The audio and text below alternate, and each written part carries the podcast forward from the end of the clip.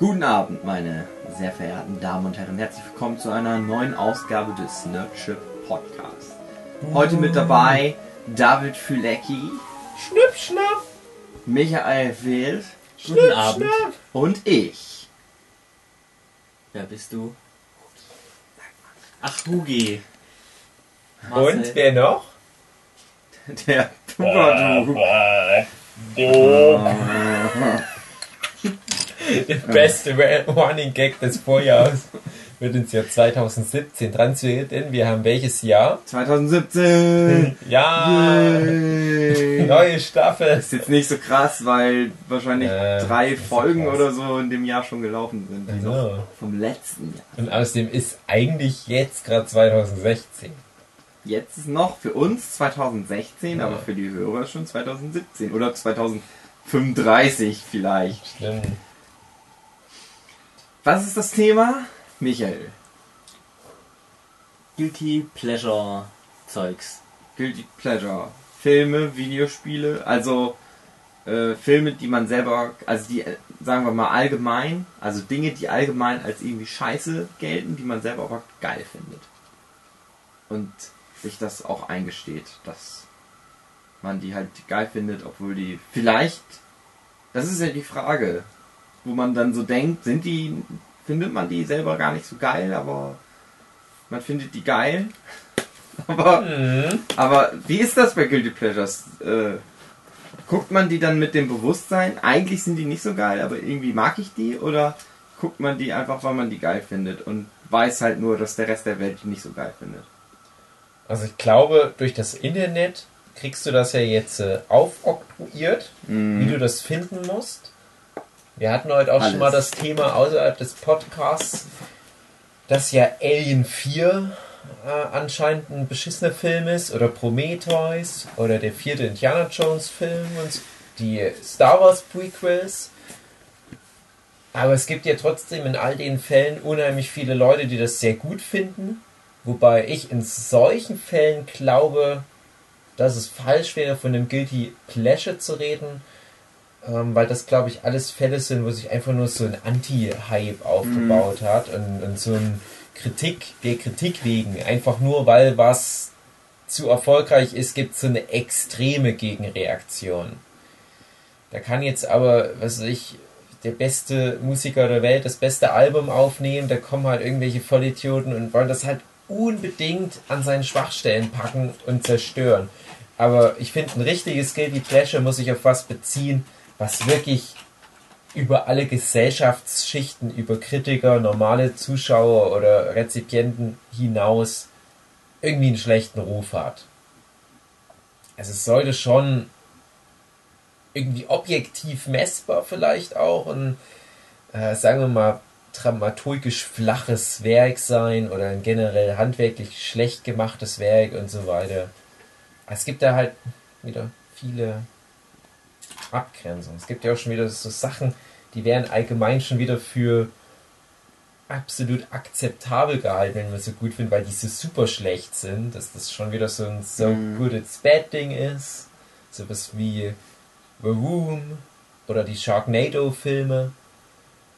Das ist auch wieder schwierig. Ja, aber wir können ja mal ja, das ist ja auch das Ding, die findet dann auch wahrscheinlich keiner gut, sondern ja, die finde ich halt gut, ja, weil die halt so Ja, scheiße sind, genau, genau. mich. Aber das Also, ist kein Guilty Ich Pleasure. finde das halt ein Guilty. Pleasure, das, das, das gibt ja keine richtige Definition, das ist ja gerade das Schwierige, deswegen nähern wir uns ja den Begriff jetzt erstmal an.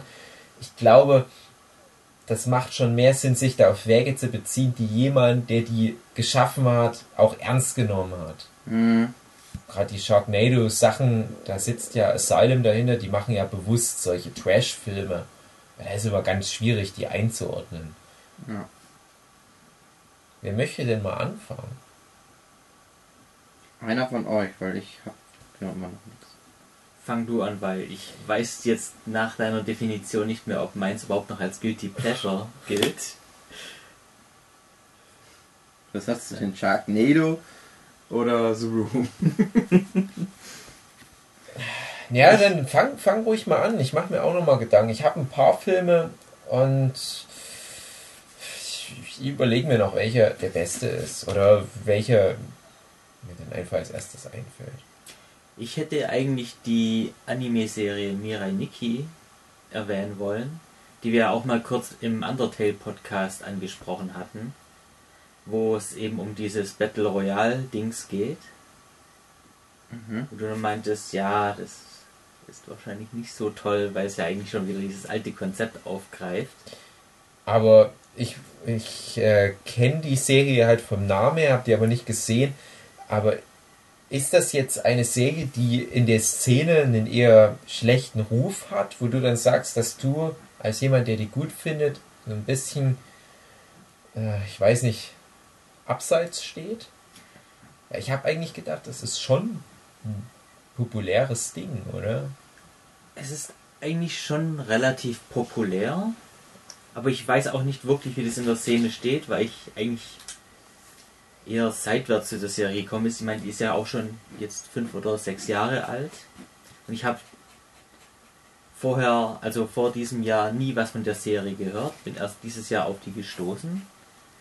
Ähm, die Serie hat auf jeden Fall sehr viele Plotlöcher, wo ich mich drüber aufregen könnte, aber auch wieder so viele gute Sachen, wo ich sagen muss, ja, das macht das eigentlich alles wieder wett, sodass mir die Serie eigentlich doch gefällt.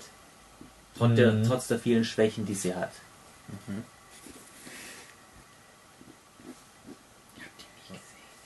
Ich habe die leider auch nicht gesehen. Also, Ja. Mhm. hm. Also dann erkläre ich mal kurz den Plot. Ähm, es geht um einen Typ, der ständig ähm, alles, was er macht, in sein Handy-Tagebuch einträgt. Und er hat einen imaginären Freund, der ein Gott ist. Und der Gott lädt ihn irgendwann mal und viele andere zu einem Battle Royale ein und überträgt den ihren Handys Zauberkräfte, mit dem die quasi in die Zukunft sehen können.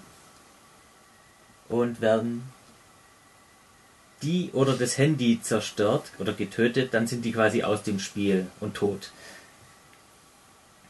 Und eine von diesen anderen Kandidatinnen ist halt äh, seine Stalkerin, die dann halt auch ständig ähm, bei ihm ist und äh, mit ihm kämpft.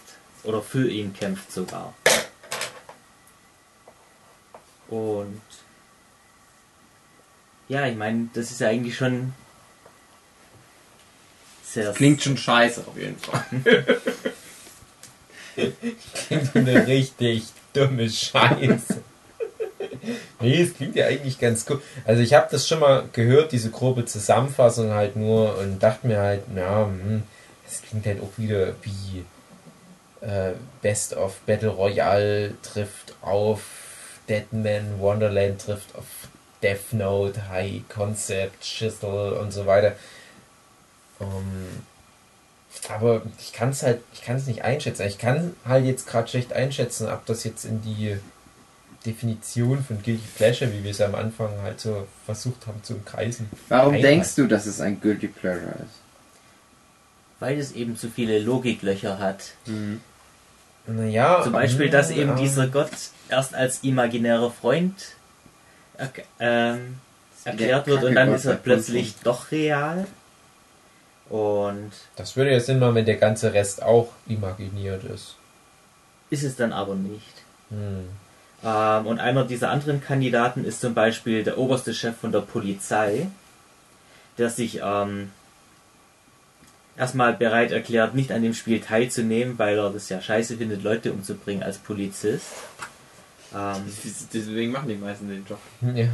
ach, da muss ich noch erzählen, ja, und der, der letzte, der überlebt, der ist dann quasi der Nachfolger von diesem Gott und ist dann selber Gott.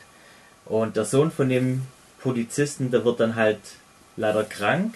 Die einzige Möglichkeit, den zu retten, ist für den Polizisten halt doch noch zu Gott zu werden. Und schafft es den dann halt dem Helden und seiner Freundin ähm, ein Verbrechen anzuhängen, was die nicht getan haben. Und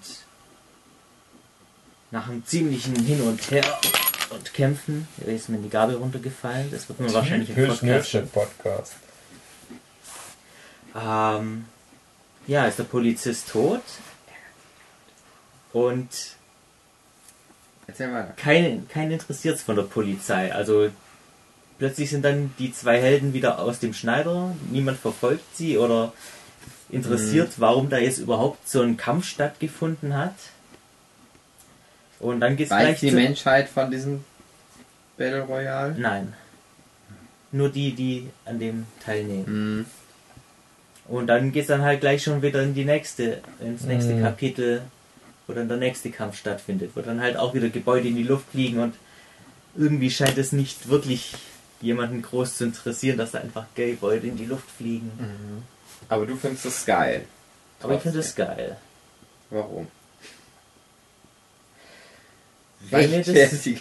Zusammenspiel der Charaktere irgendwie gefällt. Also mir gefällt Mhm. halt diese Stalker-Freundin von dem Helden, die halt teilweise total durchgedreht ist. Dann ist eine Gegenspielerin ähm, eine Terroristin, die dann aber dann doch zu den Guten wechselt und dann eigentlich nicht wirklich mehr weiß, was sie will. Und dann halt auch noch irgendwie von einem Polizisten gejagt wird, der sich aber in sie verliebt und sie dann halt immer gehen lässt. Ich finde es schön.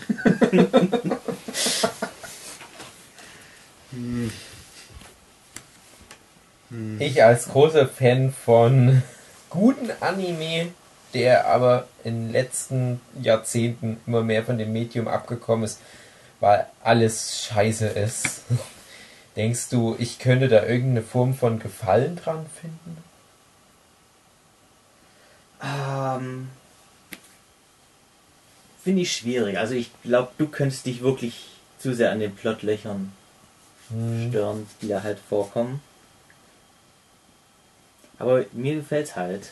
Vor allem Dingen, ja, hast du dann halt auch noch ein bisschen brutale Action, die noch dabei ist.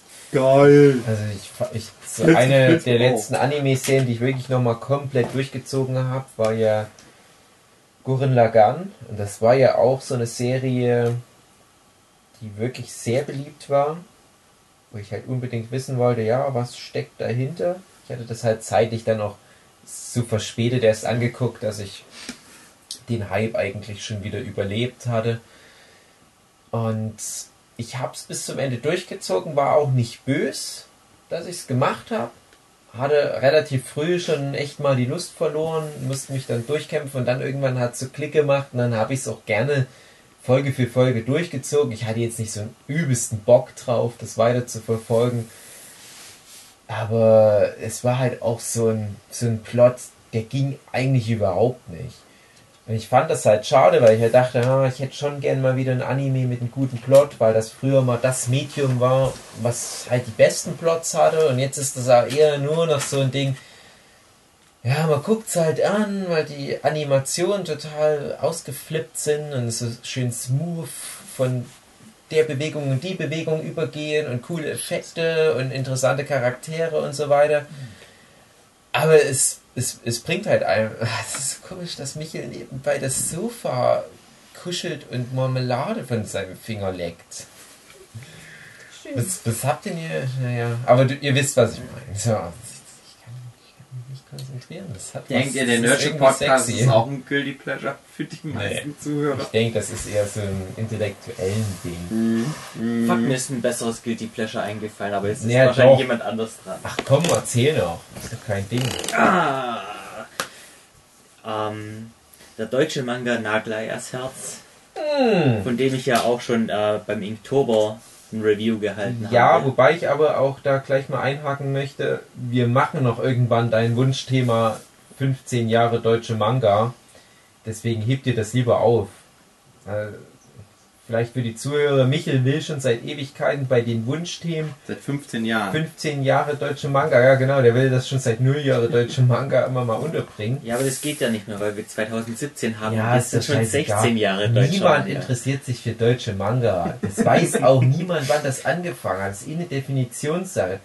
Und wir dachten immer, ja, wir wissen da eh nicht, was wir dazu erzählen sollen, weil wir wahrscheinlich eher Schlechtes zu berichten hätten. Das ist ganz ehrlich, also deutscher Manga ist halt auch ein schwieriges Thema und wir sind ja jetzt selber in der Szene drin, aber trotzdem müssen wir ja nicht alles gut finden, was in der Szene passiert. Aber eigentlich schon, weil sonst Und, uns alle ja, hassen. natürlich. Offiziell finden wir es ja schon alles gut. Und offiziell sind wir auch alle untereinander befreundet und das ist sogar auch inoffiziell so, aber äh, wir hatten halt Angst davor, dass wir das Thema dann besprechen und eigentlich alle nur abhaten. Aber dann haben wir halt festgestellt, dass der Michel eigentlich doch eine ganz gute Meinung zu dem Thema hat.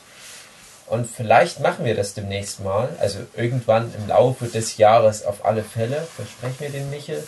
Da kannst du mal deine Liebe verteilen.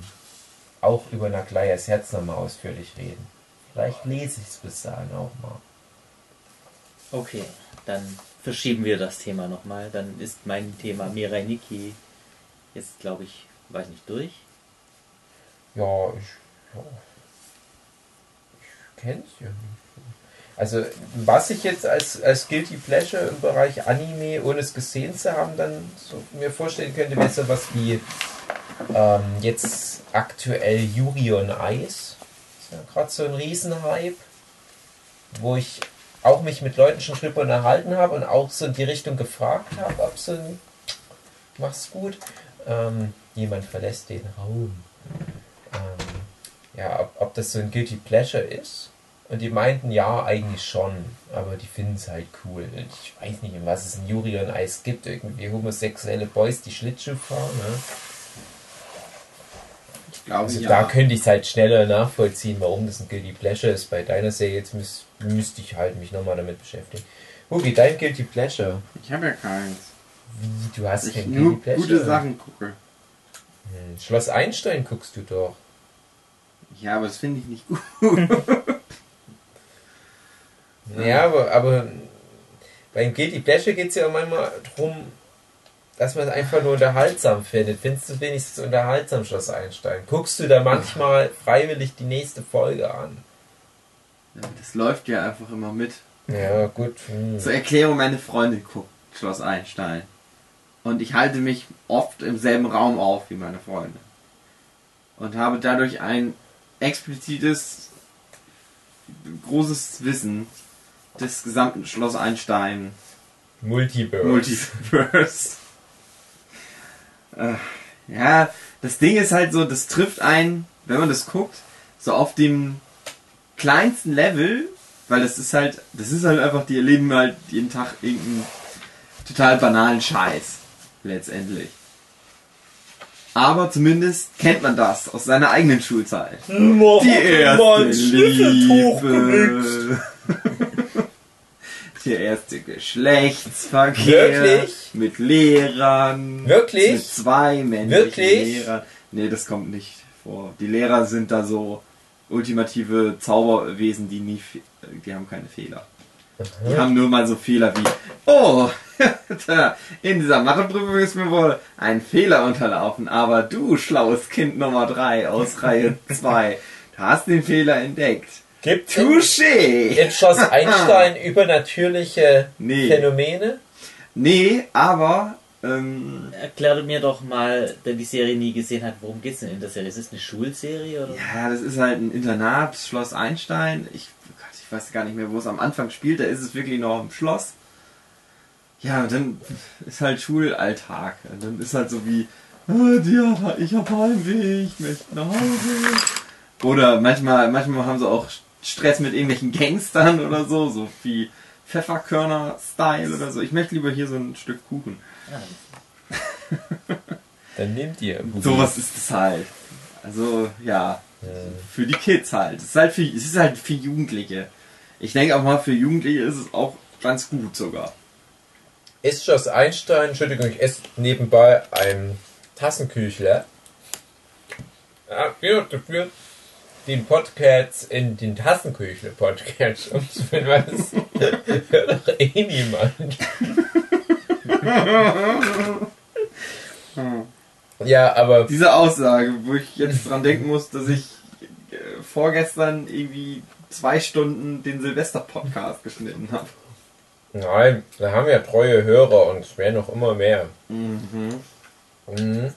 Nee, ist also euch eigentlich mal aufgefallen, dass wir nie die Inktober-Aktion weiter beendet haben? Ich würde sagen, wir machen dann noch kurz so ein Meta-Nerdship-Podcast-Ding. Ich habe nämlich auch noch zwei Anekdoten.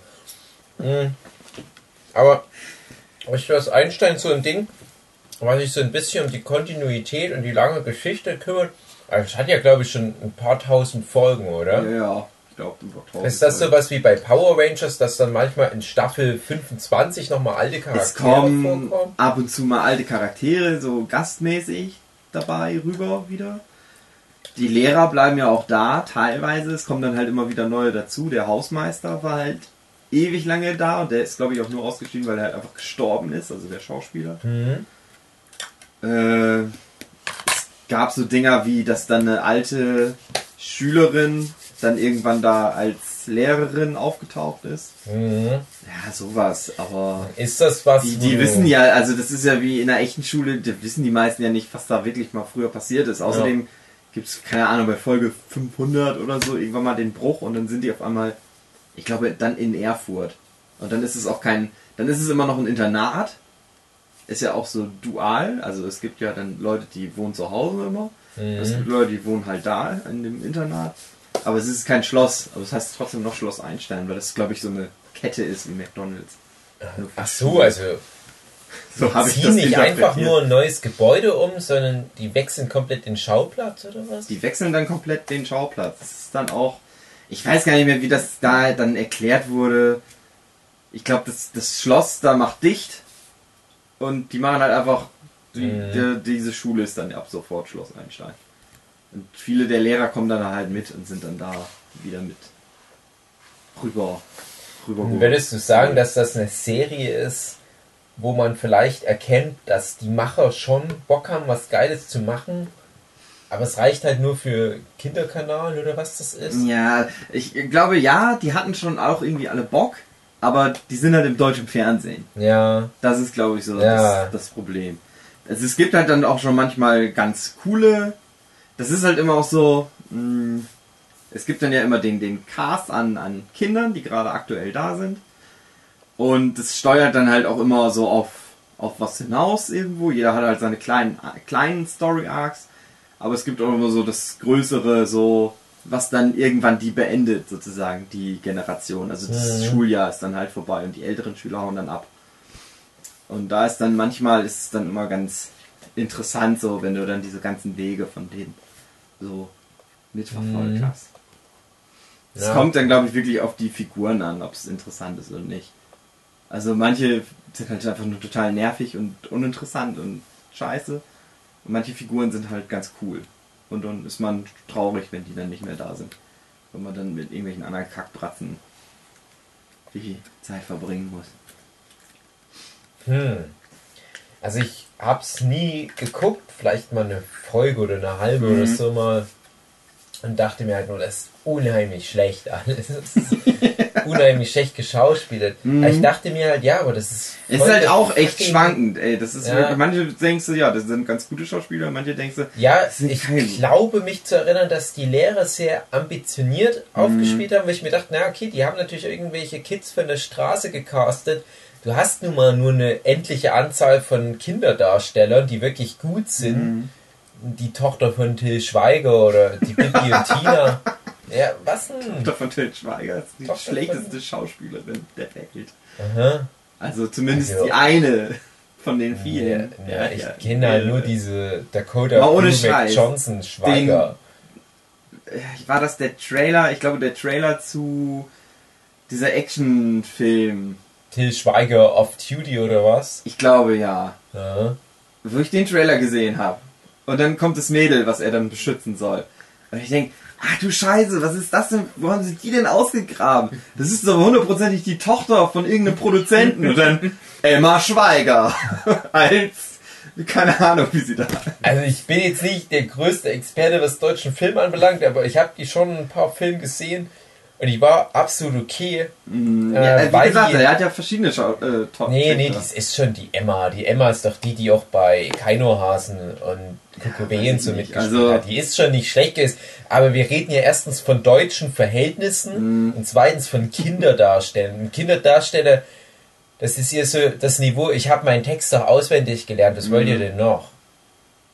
Und mir kam das halt aber so vor, dieses Schloss Einstein wie, hey, ich habe meinen Text auswendig gelernt. Mehr könnt ihr echt nicht erwarten. Dann hast du aber so ein paar wahrscheinlich dann Lehrer gehabt, die dann wirklich versucht haben, so eine richtige Rolle zu spielen. Uhuhuhu, la la la la la la. Auch total drüber. Also du hast auch bessere und schlechte. Zum Beispiel Ja. der Hausmeister, der halt wirklich lange dabei ist. Der Hund will den Kuchen. Ja, wir haben hier einen Hund, der isst Kuchen. Der ist halt eigentlich ganz cool. So, der ist halt einfach so wie er ist. Wahrscheinlich. Achso, ich muss jetzt den Kuchen nehmen. Ich habe das Gefühl, bei den neueren Folgen ist es so, da haben sie dann die Leute auch danach gecastet, was die wirklich sind. Mhm. Also wenn sie dann zum Beispiel wollten sie einen Hip-Hopper haben, dann haben sie halt wirklich einen genommen, der auch schon Hip-Hopper ist, so vom Typ her. Moneyboy. Die haben zum Beispiel irgendwie so eine Punkerin dabei, die ist wahrscheinlich in echt auch Punkerin. Mhm. So, und vorher, also bei den früheren Folgen hatte ich den Eindruck, da haben sie halt wirklich einfach irgendeine genommen und haben dann gesagt, okay, du bist jetzt das und das. Ja, und so okay. wirkte das dann auch. Mhm. Und wirkte es halt wirklich so wie Kind XY spielt das und das. Ah, der Hund schlägt den Joghurtbecher aus. Ja, Süß. das darf er. Das ist ja schon alle. Das darf er manchmal bekommen. Die Liebe. So ein guter wie ein Kind. Ja, Schloss Einstein. Mhm. Hm. Aber ich finde das interessant. Also ich, ich finde das halt krass, dass es sowas gibt. Es ist halt nur schade, dass, also ohne das gesehen zu haben, behaupte ich einfach mal, dass es das nicht in so richtig gut gibt. Och Hund. Frisst das Plastik gleich mit, weil der sehr dumm ist. Ja, der kommt doch aus Rumänien. Dort nennt man Plastik Brot. Soll ich jetzt mal mein Guilty Pleasure noch mit in den Raum werfen? Ja. Meins ist halt ein schwieriger Fall. Und dieses Thema Guilty Pleasure für den Nurture Podcast habe ich schon seit ein paar Jahren im Kopf. Und ich habe jetzt seit ein paar Monaten oder vielleicht so seit einem halben Jahr das Gefühl, dass das aus diesem Guilty Pleasure Bereich raus ist und dass das mittlerweile wirklich als allgemein akzeptiert gilt.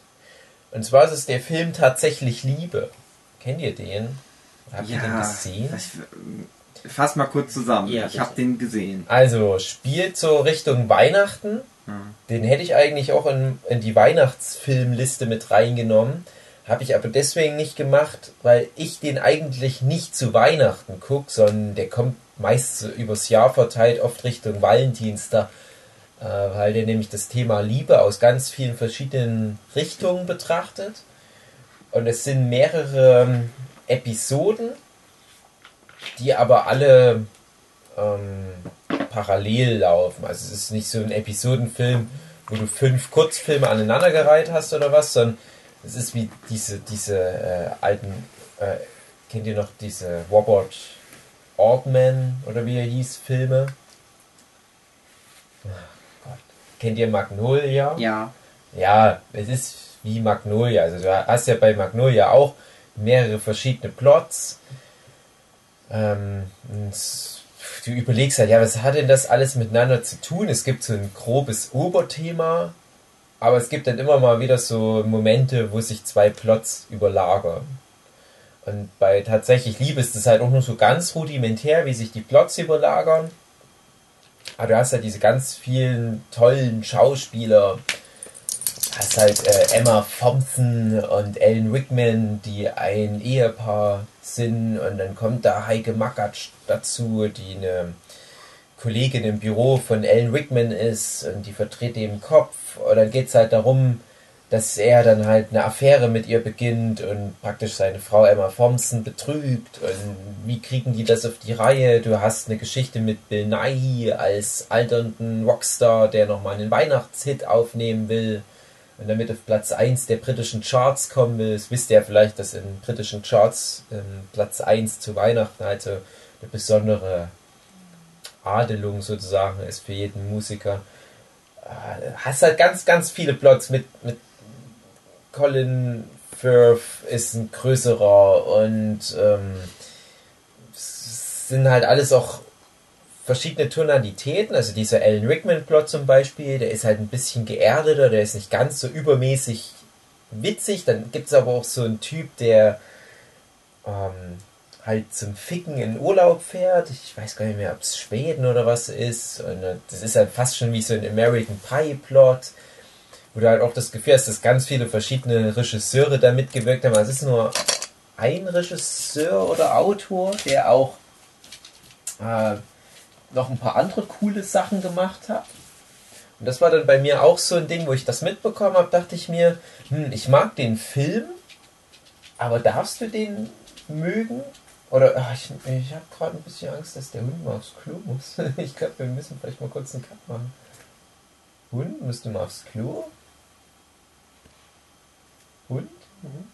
Musst du aufs Klo? Hund. Wieso antwortet der Hund denn nicht? Hund. Ah, ich habe Angst, der ist gerade über meinen Comics. Hm, naja. Hm, Okay. Zu spät. Also ich habe jetzt den Hund auch hier drauf liegen. ist nix.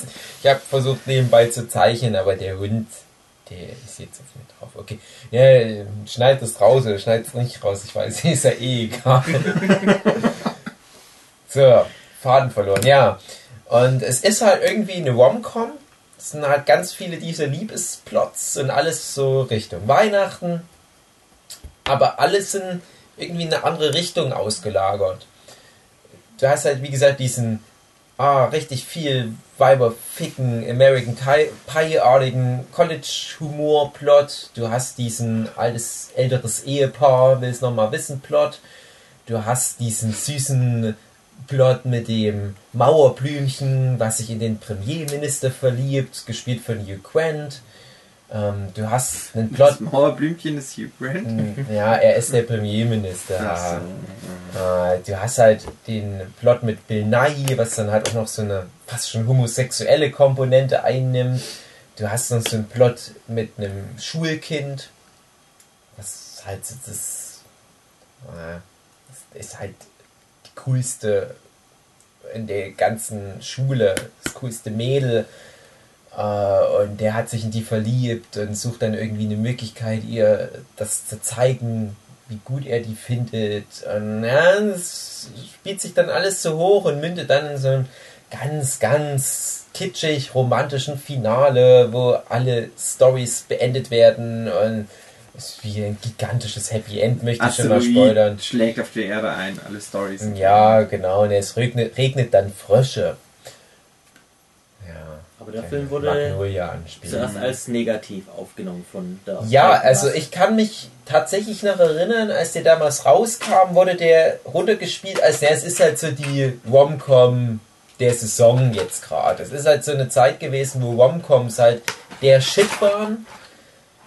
Äh, ein Chef zum Verlieben, nach 50 Dates ausgeflittert, das Schwiegermonster und die, ihr, ihr kennt die ganzen Filme. Und ich habe die schon immer alle geguckt, fand die aber bis vielleicht so zwei, drei Ausnahmen, da hätte ich dann noch für eine spätere Folge nochmal vielleicht auch was, ähm, fand ich die eigentlich jetzt eher uninteressant, aber der tatsächlich Liebe, alleine schon durch diese Episodenstruktur, war der richtig interessant. Äh, Und ich hatte aber das Gefühl, in der Berichterstattung damals wurde das nicht so aufgenommen. Und dann habe ich den geguckt und war echt überrascht, wie gut der mir gefallen hat, aber auch so rein als Film. Weil ich fand, dass das halt ein schön erzähltes Ding war. Und egal wie, wie kitschig und so weiter der war, ich fand halt einfach, dass der mir richtig Spaß gemacht hat. Und dass ich halt mit diesem doch sehr kitschigen Szenario und Weihnachten, fester Liebe, bla bla bla, am Ende riesen Happy End, dass es halt doch was war, wo ich mitgefiebert habe und wo ich dann halt auch mich gefreut habe über dieses super Happy End. Ja, auch die ganzen tollen Schauspieler, die mit dabei sind, hat mir auch gefallen. Äh, Es war aber halt kein Film, mit dem ich hausieren gegangen bin. Es war jetzt nichts, wo ich mit meinen coolen Ghetto-Friends da über tatsächlich Liebe gequatscht hätte. Ne? Und irgendwann habe ich den aber mal so ein paar Leuten ausgeliehen. Ich habe dann komischerweise mal die DVD besessen. Das war, glaube ich, sogar wirklich eher ein Zufall. Ich glaube, das war mal irgendwie auf einem Flohmarkt. Da habe ich die mal für einen Euro mal geschossen. Dachte, komm, für einen Euro nimmst du die mit. Und habe das auch immer mal ausgeliehen. Und habe dann so langsam Selbstbewusstsein entwickelt, weil das auch so etwa die Phase war, wo ich generell angefangen habe, sozusagen meinen eigenen Filmgeschmack zu vertreten. Dass ich halt gemerkt habe, okay, wenn du was gut findest, dann kommunizier's auch. Äh, frisst das nicht in dich hinein, das wird schon einen Grund haben, warum du das gut findest. Und gerade da fand ich halt auch, das war mal nötig, dass das mal einfach mal geäußert wird, dass du mal sagst, hey Leute, ihr seid vielleicht krasse Machos oder sonst was, oder mögt eigentlich das Genre nicht, aber guckt euch mal den Film an, der ist halt echt nicht schlecht, also als Film.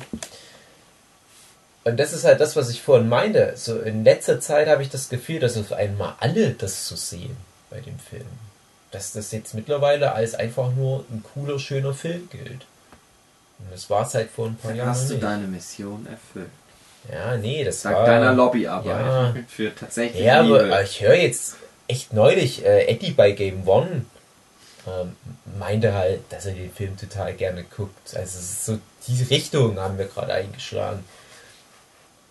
Und Meinst du, dass es vielleicht auch ein Generationsding sein könnte, dass einfach die 30-Jährigen damals den Film halt nicht so gut fanden, aber Leute in unserem Alter dann halt. Nee, also ich weiß nicht mal, ob jemand den nicht gut fand, aber ich glaube, der wurde nicht ernst genommen. Ich, ich glaube, ähm, das ist so dieser Dirty Dancing-Effekt. Also Dirty Dancing hätte ich jetzt auch gesagt, wenn den jemand von euch mit nennt, warum nicht? Das wäre auch so ein klassisches Guilty Pleasure. Oder wir hatten ja auch schon drei Haselnüsse für Aschenbrödel im Weihnachtscast. Weißt du, ein Film, mit dem du jetzt nicht unbedingt hausieren gehst, wo du aber denkst, ich würde aber schon ganz gerne mal drüber reden, wie gut da einige Aspekte an dem Film sind.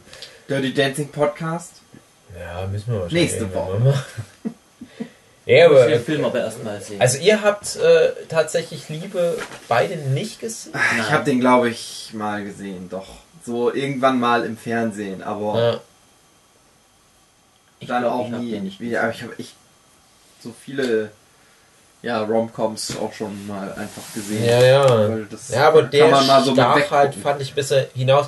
Noch ein paar kurze Fun Facts. Ähm, diese Geschichte mit dem Jungen, der sich halt in das coolste Mädel der Schule verknallt. Die Junge, der war dann später auch zum Beispiel mal bei Game of Thrones mit dabei. Aber das Mädel ist vor allem interessant. Das gipfelt in so ein Finale, wo sie singt auf einer Bühne bei einem Schulwettbewerb. So ein, ich glaube, so ein Mar- Mariah Carey Song oder so. All I Want for Christmas is You ist es, glaube ich. Und dieses Mädel wurde später zu einer uns bekannten Synchronsprecherin von, na, ratet? Der d- ähm, Dings aus Adventure Time. Jawohl, Marceline. Ja, bin ich gut. Und ich glaube, der Film ist nicht unbeteiligt daran. Jawohl! Du hast was erraten. Ja, Ja, Ratermann. Olivia irgendwas. Olivia Feedback. Genau.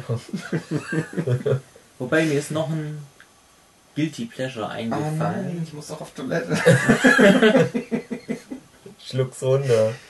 Das sollte eigentlich ganz schnell gehen. Aber wir machen auch noch mal eine weitere Folge. Ich habe Ja. nämlich noch mindestens zwei Sachen, die ich noch Das ausführlich ist so ein Ding, ich muss da echt länger drin mal drüber nachdenken und dann fallen mir auch viele ein, bestimmt. Und dann machen lassen wir noch dich zuerst aufs Klo gehen. Dann. Nee, dann machen wir jetzt Ja. erst, dann machen wir jetzt diese Folge zu Ende und wir machen irgendwann mal einen zweiten. Ja, würde ich auch sagen. Oder möchtest du zumindest noch äh, sagen, was es ist, damit sich die Zuhörer drauf freuen können? Ne, wir können das jetzt noch machen.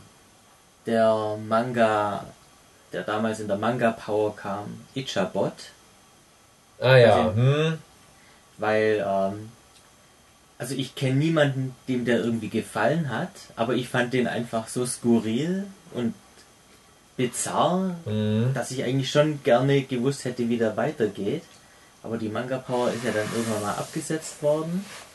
Ähm, die haben den ersten Band in einer ganz limitierten Auflage mal Mhm. gedruckt, die, den es irgendwie nur für Abonnenten mal gab. Und seitdem hat man eigentlich nie was gehört. Ich habe auch nie irgendwo Scanlations gefunden, Hm.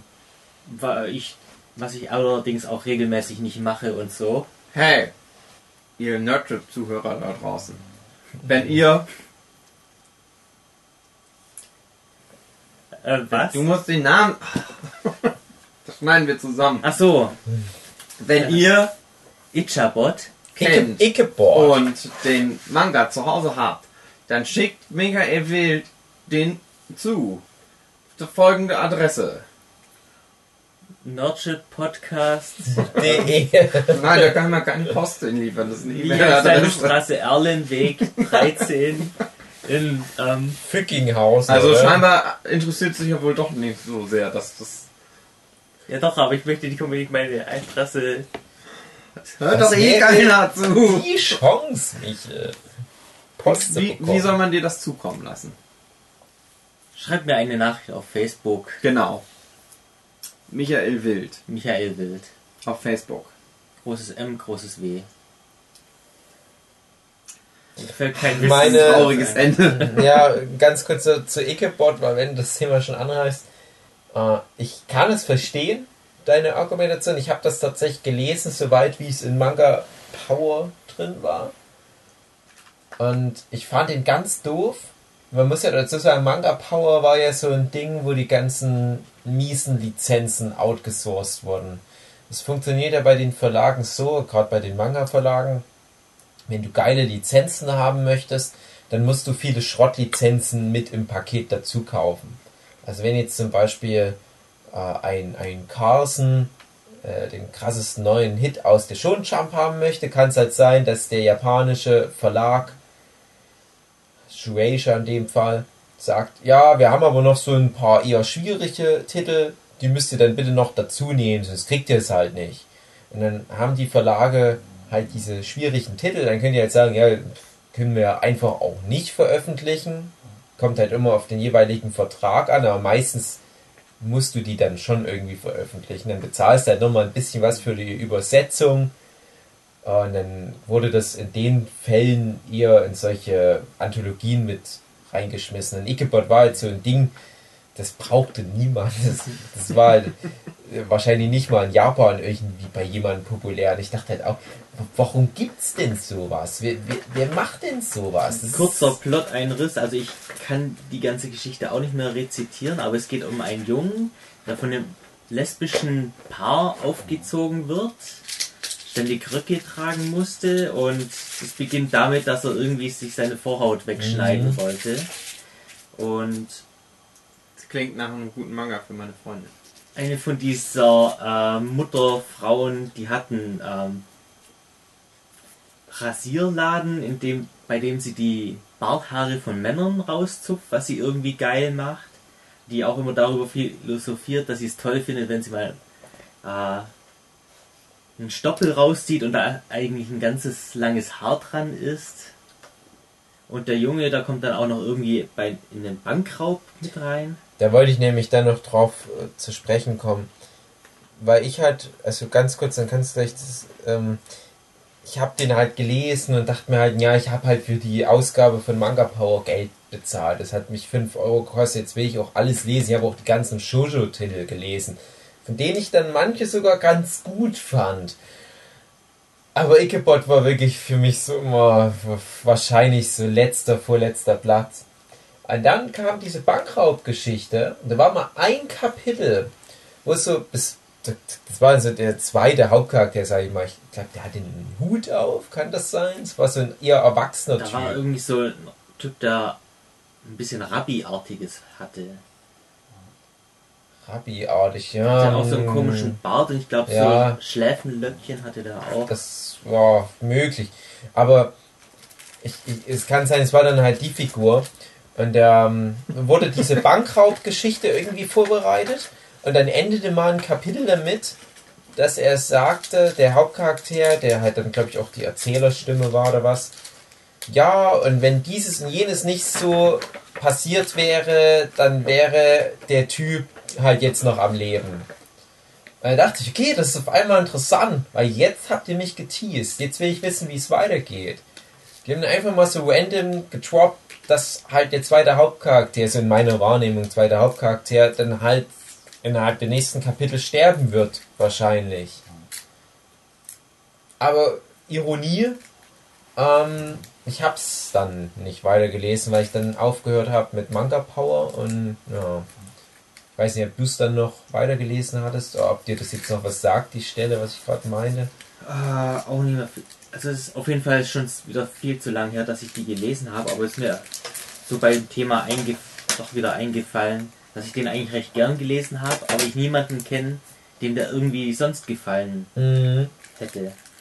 Wie du sagst, das ist bei, bei dir war es eigentlich auch in den hinteren Plätzen von der Manga Power. Und weiß nicht, ich fand es eigentlich immer noch die interessanteste Geschichte, die da drin war. Ich meine, du hattest zwar Jobis, was wahrscheinlich der Powerseller von dem Mhm. ganzen Anthologieband war. Aber der Mhm. Rest hat mich eigentlich auch nie wirklich so interessiert. Psychic Academy war, glaube ich, ganz, noch ganz okay. Ach, Es waren schon gute Sachen mit drin, da kann man nicht meckern. Es war ja auch ständig mal im Wechsel. Aber ich glaube, mein Favorit war Wings of Vendemiaire. Falls du das noch kennst. Ah, ich weiß nur, dass ich damit irgendwie nie, nie was anfangen konnte. Es war von dem Zeichner, der dann halt eher durch Narutaru bekannt wurde. Nicht zu äh, verwechseln mit Naruto. Ja, genau. Äh, ansonsten waren da, der, der war halt so ein Gundam-Ding drin, das fand ich richtig, richtig schlecht. Ja, The Big O.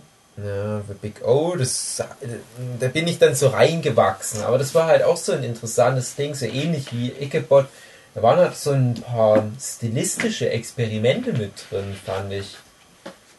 Ja, und dann, dann. noch Cyber Kuro-chan, wo es um eine Roboterkatze ging. Mhm, so Was mir immer so ein bisschen mhm. nach dem Dr. Slump Ja, ja, das war vorkam. ein Dr. Slump-Klon, aber halt ein nicht sehr guter. Gab es ja auch einige damals. Es gab ja dann noch Manga Twister und da wurde das dann alles besser. Aber, na, wenn man da halt von Guilty Pleasure noch reden kann und da noch mal kurz mit eins sagen, äh, ich mochte Peach Girl ganz gern aus der Manga Power. Der Shushu Manga Peach Girl. Ähm, ich erinnere mich an den Stil, aber nicht an die Story. Ja, ja, ach, Story. Ja, nee, ich habe das schon mitgeführt. Das war, glaube ich, die Idee, dass da die vermeintliche beste Freundin der Hauptcharaktere, die Hauptcharaktere war halt super sympathisch, aber diese vermeintliche beste Freundin, die war so ein intrigantes Miststück. Und das war halt so ein ganz klassischer, ganz rudimentärer Seifenoberplot, dass du halt der Protagonisten über die Schulter schaust und hast du das Gefühl, ihr wird Unrecht getan. Es war aber alles so relativ minimalistisches Zeug in so einem Schulrahmen. Üble Nachrede und so ein Zeug, du, es ist nichts Großes mit Mordfällen oder Verfolgungsjagden durch futuristische Städte oder was. Aber das hat mich doch irgendwie gepackt. Das wahrscheinlich wäre wär halt so ein Schloss Einstein-Ding vom Plot her. Es ist gerade ein Mhm, schöner, Klingt danach, ja, ja. schöner Rahmen, vielleicht ein schöner, eine schöne Schleife, die wir um die Folge machen Mhm. können. Eingepackt und fest verschnürt. Meine sehr verehrten Damen und Herren. Das war der Guilty Pleasure. Euer Guilty Pleasure. der Nerdship Podcast. Ja, wir machen irgendwann noch mal einen zweiten Teil. Vielleicht nicht nachts um eins. Ja, wahrscheinlich doch. Auch Ist immer schön, wenn ihr dann einfach auch nichts mehr sagt. Nö. Ja, dann sage ich was und dann redest du mir dazwischen. Ich, Michael. Ja, Togi. Du bist mein Guilty Pleasure. Auf Wiedersehen. Tschüss. Dave sagt doch auch noch was.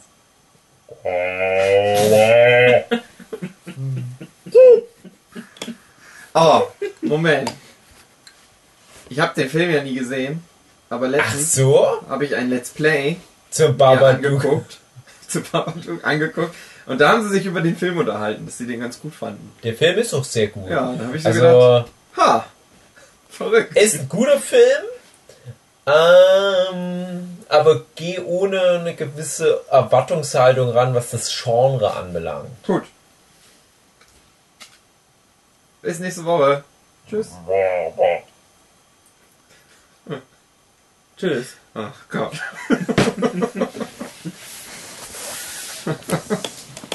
Wir werden echt nicht besser. Bei manchen Podcasts schleicht sich irgendwann so eine Art Routine ein und die Leute sind dann so gut aufeinander eingestimmt und jeder weiß schon, ah, okay, er leitet jetzt hier das Ende ein und gleich müssen wir auf Wiedersehen sagen. Oder am Anfang sagt jeder seinen Namen und alles ist cool. Und bei uns so. Das ist unsere Routine. Ah.